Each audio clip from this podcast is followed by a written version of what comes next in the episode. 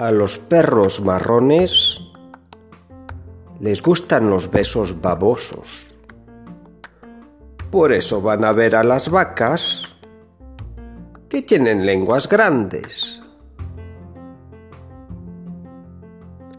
A los perros negros les gustan los abrazos fuertes. Por eso van a ver a las ovejas que andan apretadas en rebaños.